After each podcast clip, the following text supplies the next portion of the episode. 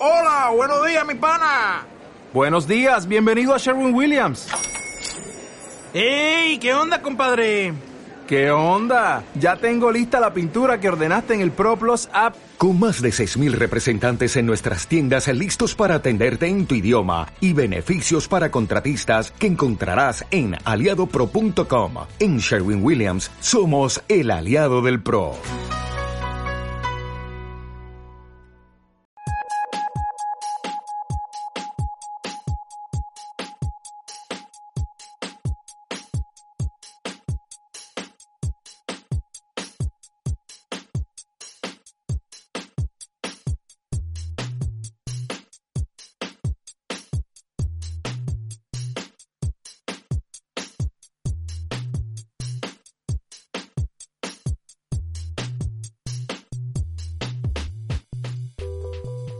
Hoy tenemos que ver el último proceso psicológico básico que es emoción.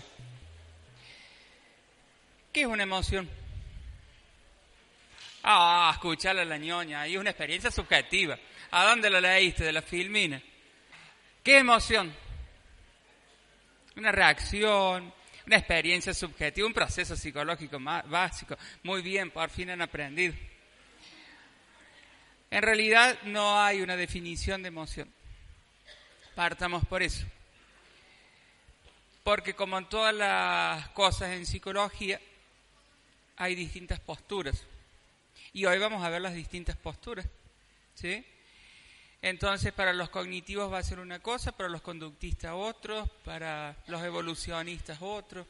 Bueno, por ende, no hay una definición consensuada de emoción.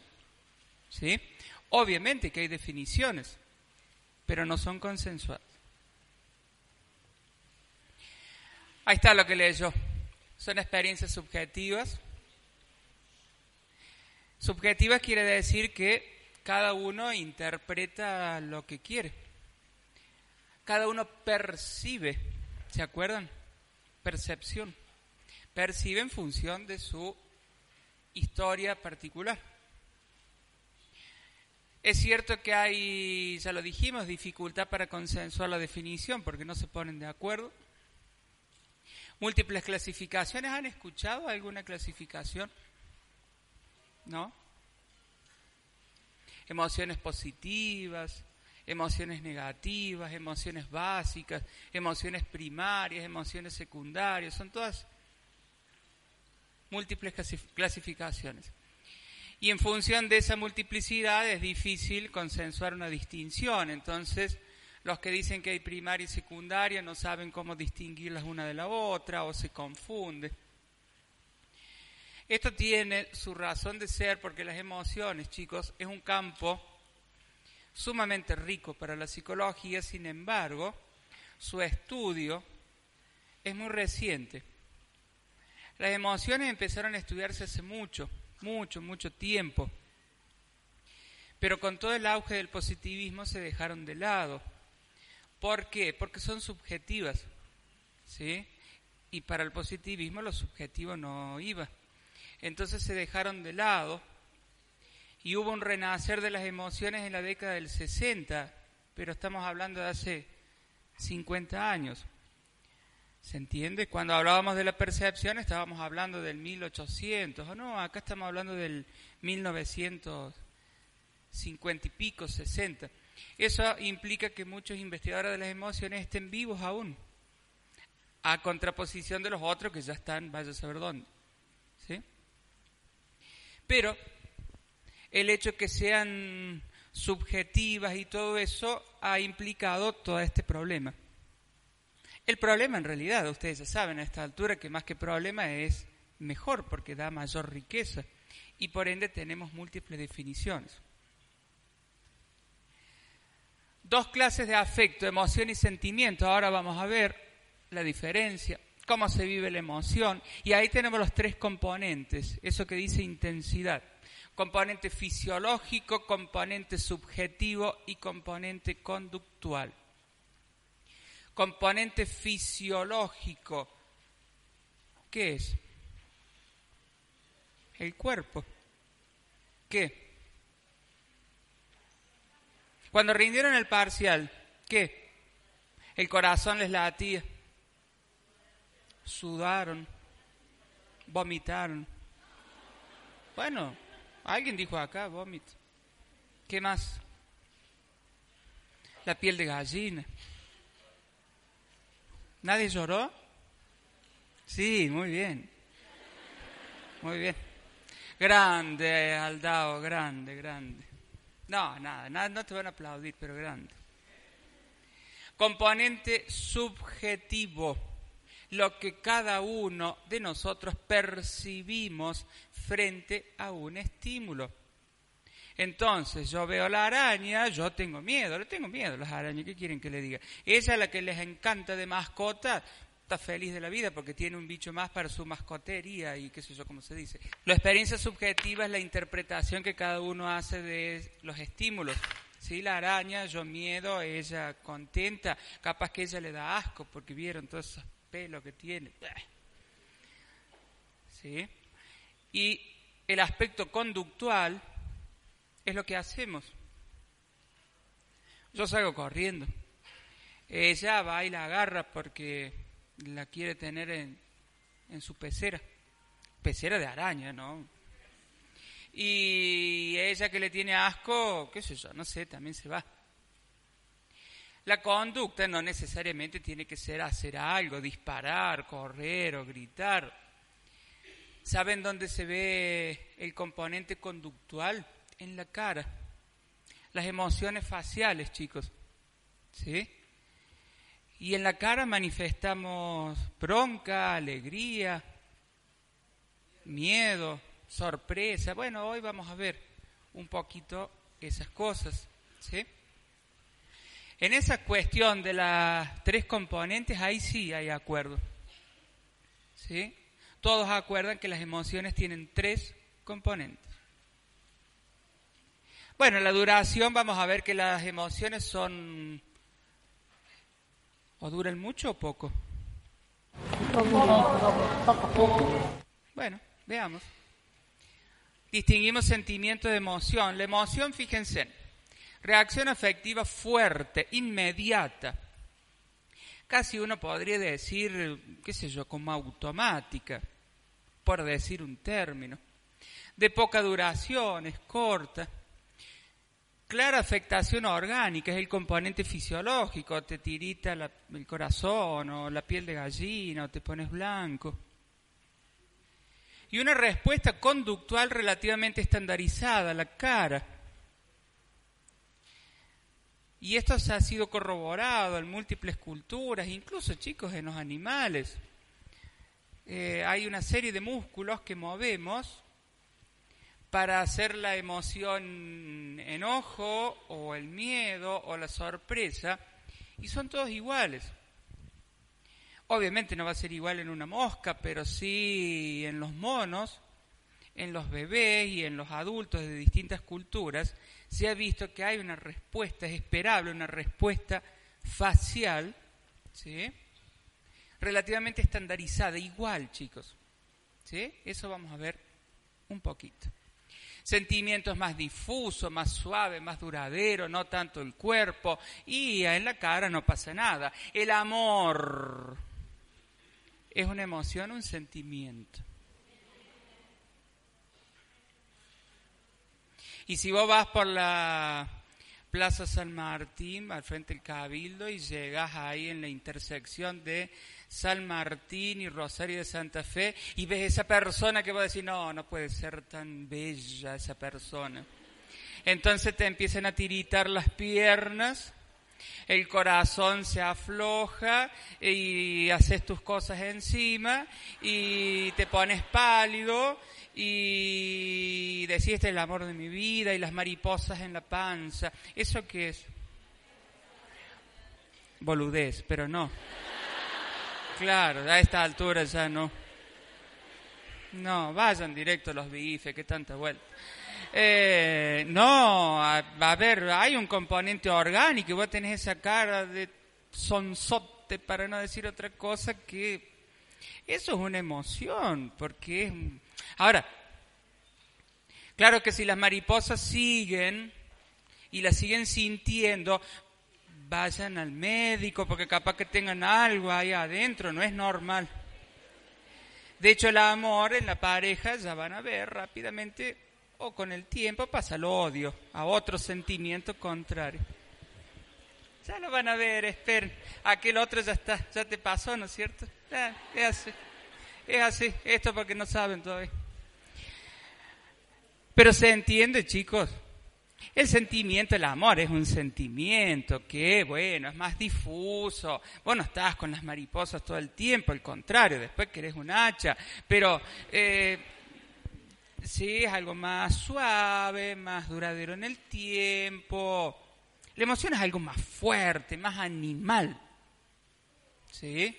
Por eso es que eh, en los animales que tienen un cerebro más simple son pura emoción. Entonces viene un perro, te mueve la cola, te babea todo, te mea y todas las cosas que hace. Pero después el perro se le acaba, ¿sí? No, no, no está jodiendo. Al menos la luna que tengo yo, que es una cosa así viene, me lame, cuando llego, dos minutos, después me gruñe, porque es odiosa, igual que yo. Entonces, eso es una emoción, dura poco tiempo y es bien orgánico. Los que les pasó en el parcial, que tiritaban, se pusieron blanco, eso es una emoción. Ahora tienen odio por el parcial. Ese es el sentimiento. Vos no hubieras tachado eso, tendrías un 7 u 8. Ah, 8, peor. Va, ¿Se entiende la diferencia? Sí entendemos. Entonces lo que acuerdan hoy los científicos son los tres componentes, chicos. Lo corporal, lo subjetivo y lo conductual. Está claro esos tres componentes, ¿verdad? Los primeros que intentaron relacionar esos componentes fueron James y Lange, dos investigadores distintos se los asocia juntos, porque bueno, investigaban juntos de lo que el conocimiento que han producido va de la mano.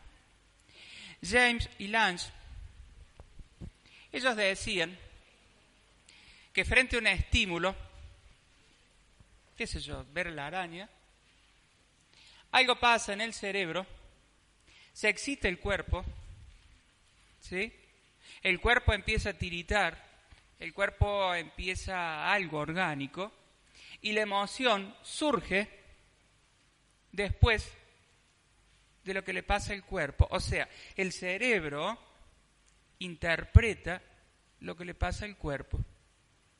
O sea, fíjense en que ellos decían que percibimos, no el estímulo, lo que el cerebro percibía, interpretaba lo que le pasaba al cuerpo. La percepción del estímulo era algo puramente sensorial, decían ellos, era básico, automático, que activaba al cuerpo, vos empezabas a tiritar y ahí surgía la emoción. ¿Sí? Por eso primero llorábamos y la tristeza surgía después del llanto. ¿Está bien? Esto hoy sabemos que no es así. Hoy sabemos que en realidad va todo junto. No, tampoco es al revés, pero va todo junto. ¿Quién me dijo al revés? No, no es al revés, en realidad va todo junto. Entra un estímulo, el cerebro percibe y en paralelo hay una cuestión subjetiva, hay una cuestión corporal y hay una cuestión conductual. Ojo, en emociones que son más tranquis, que lo que decía en Jamie Lange, es que algo primero le pasaba al cuerpo y la emoción surgía cuando se interpretaba lo que le pasaba al cuerpo. Esto es importante, chicos, porque Jamie Lange es siglo XIX y ellos estaban postulando que el ser humano interpretaba estímulos. Está bien, interpretaba lo que le pasaba al cuerpo, pero le estaban dando un rol de subjetividad a la cuestión y decían, ojo, las emociones, hay un proceso de interpretación de lo que sucede. Esto puede verse muchas veces en emociones más no tan intensas, pero sí como una emoción intensa. A ver, eh, vos estás tranquilo estudiando y de golpe te suena el portero atrás con toda el alma, pegas un salto de aquellos y eso no tiene nada de subjetivo ni nada, es automático. ¿Sí? Bueno, eso tiene su razón de ser, porque hay partes del cerebro que hacen eso y ahora no nos importa. ¿Está bien? Pero Jamie Lange, el aporte fundamental que ellos dieron es que las emociones surgían luego de un proceso de interpretación. La erraron en el sentido de decir que se interpretaba lo que le pasaba al cuerpo. Lo que se interpreta en realidad es el estímulo que está afuera. ¿Está bien? Pero el aporte fundamental de ellos fue decir eso justamente. Ahora, después vinieron muchos autores. Jamie Lance eh, consideran que son los precursores del estudio de la emoción. Después vinieron dos más que se llamaron Canon y Barr. Canon y Barr se fueron más hacia lo que es el cerebro. Entonces empezaron a tratar de estudiar las emociones, pero en el cerebro. Recuerden que las emociones son sumamente subjetivas. Entonces había que encontrar un ancla experimental, ¿se entiende? Por eso estudiaron las emociones en el cerebro. Igual hacían teorías que nada servían.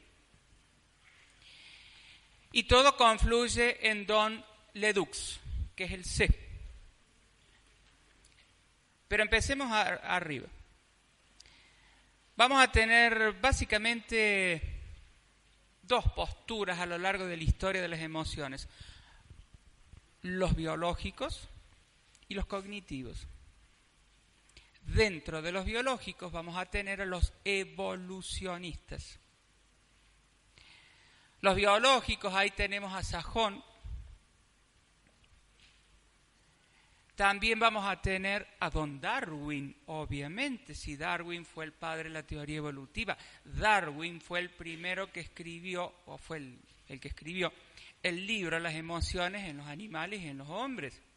Obviamente Darwin está del lado de los biológicos, más concretamente los evolucionistas.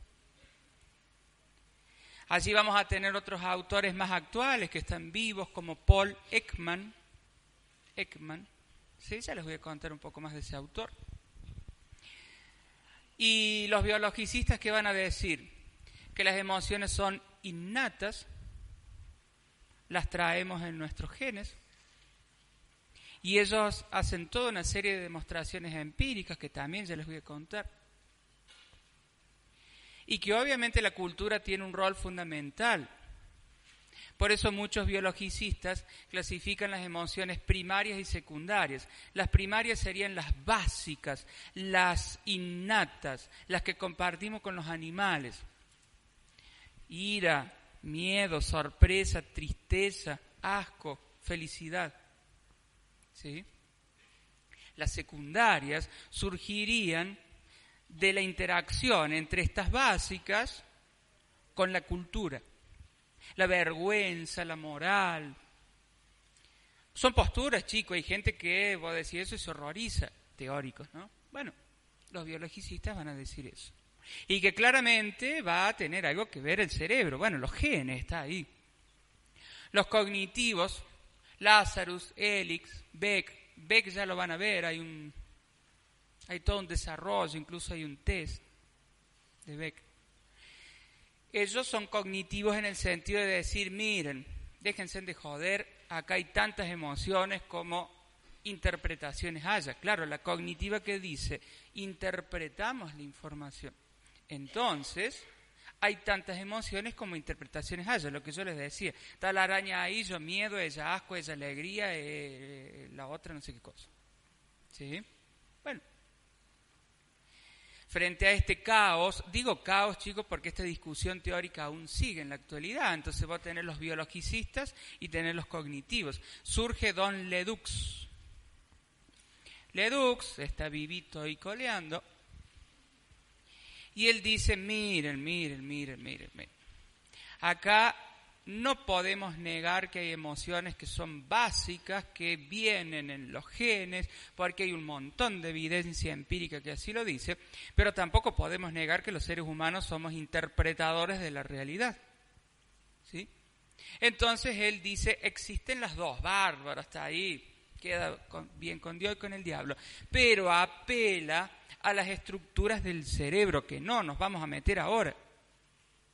Pero sí sepan que el EDUX proporciona todo un aparato experimental y empírico para demostrar lo que él dice.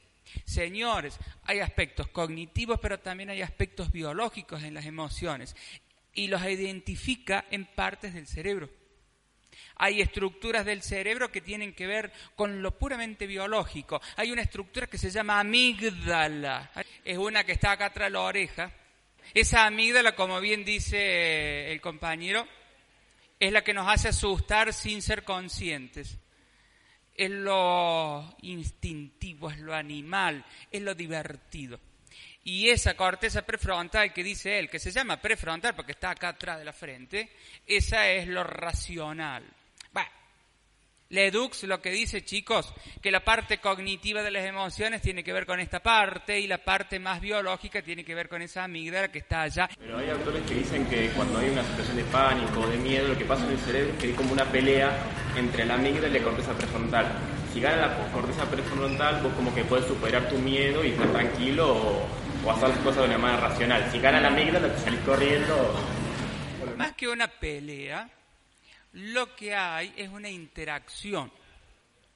Eh, y la amígdala siempre te va a preparar, por eso siempre, a ver, suena el portero, das el salto, tirás la mesa del susto, insultás a todos los vecinos habidos y por haber, y después te diste cuenta que vos mismo apretaste algo y sonó.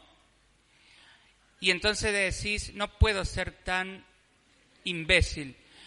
Cuando vos saltaste, rompiste, tiraste, es porque reaccionó la amígdala. Ella, mi alma, siempre prepara para. Cuando vos dijiste, no puedo ser tan imbécil, esa es tu corteza. Pero basta de neuro porque nos vamos al cara. Ledux intenta decir, intenta conciliar las dos posturas, hay aspectos cognitivos, hay aspectos biológicos y proporciona un fundamento empírico a través de las áreas cerebrales que subyacen a las emociones.